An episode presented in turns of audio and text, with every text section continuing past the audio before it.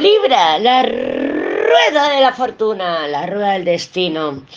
Bueno, ¿cómo veo yo esta rueda? Yo la veo...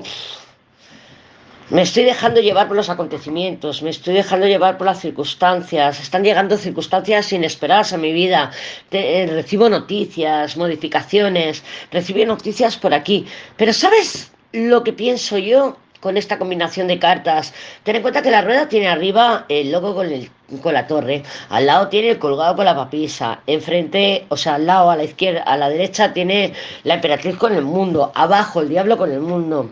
Yo lo que te veo aquí es, y yo soy Libra, soy Libra del Sol también, em, yo lo que veo aquí es, de alguna manera, estamos lidiando con las circunstancias, creemos que lo tenemos todo bajo control, ese diablo y esa papisa, así me lo confirman, o sea, lo tenemos todo bajo control, lo tengo todo bajo supervisión, sea verdad o no sea verdad y nos llegan noticias y queremos estar bajo control, queremos tener las cosas bajo control. O sea, no te olvides que Libra somos un signo de aire, ¿no? O sea, de sol, de ascendente, de luna, me da igual, es un signo de aire.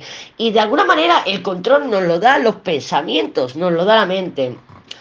Claro, yo creo que aquí está en valoración lo que, lo que es posible y lo que yo deseo. Lo que a mí me va a hacer feliz, me va a liberar realmente, o lo que yo creo que va a pasar, lo que yo creo que los otros esperan de mí, o lo que yo espero de otros. O sea, me llegan noticias, notificaciones, por otra parte, emperador, papisa, loco, torre. O sea, me llegan informaciones del otro lado, me llegan de la vida, no del otro lado, de la vida, del feedback de la vida. Y yo creo que lo tengo todo bajo control, que lo, tengo todo bajo supervisión. Eh, pero es en realidad así. ¿Y qué motivaciones nos está moviendo, no? Yo creo que es un momento en el que tenemos que cuestionarnos, eh, relajarnos, relajarnos. No querer conseguir ese orgasmo, ese orgasmo de la emperatriz mundo y el diablo mundo, no, no querer conseguir el control del orgasmo, sino preguntarnos por qué no puedo llegar al orgasmo, ¿Por qué no consigo entregarme a la situación? ¿Por qué no consigo entregarme a la persona? ¿Qué me está pasando? ¿Qué está pasando conmigo? Yo creo que es un fantástico momento para preguntarnos esas cosas, de decir, ¿es conformismo? ¿Es aburrimiento? ¿Qué es? ¿Qué es lo que me está motivando?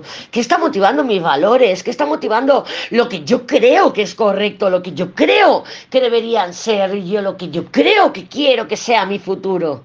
No estamos dando espacio a la espontaneidad, no estamos dando espacio a lo que está fuera de mi control, no estamos dando espacio a la totalidad que es el mundo. Yo realmente quiero sentirme completamente libre para tomar mis decisiones o estoy cuestionada bajo la lupa de otras personas que al final es la lupa de mí misma.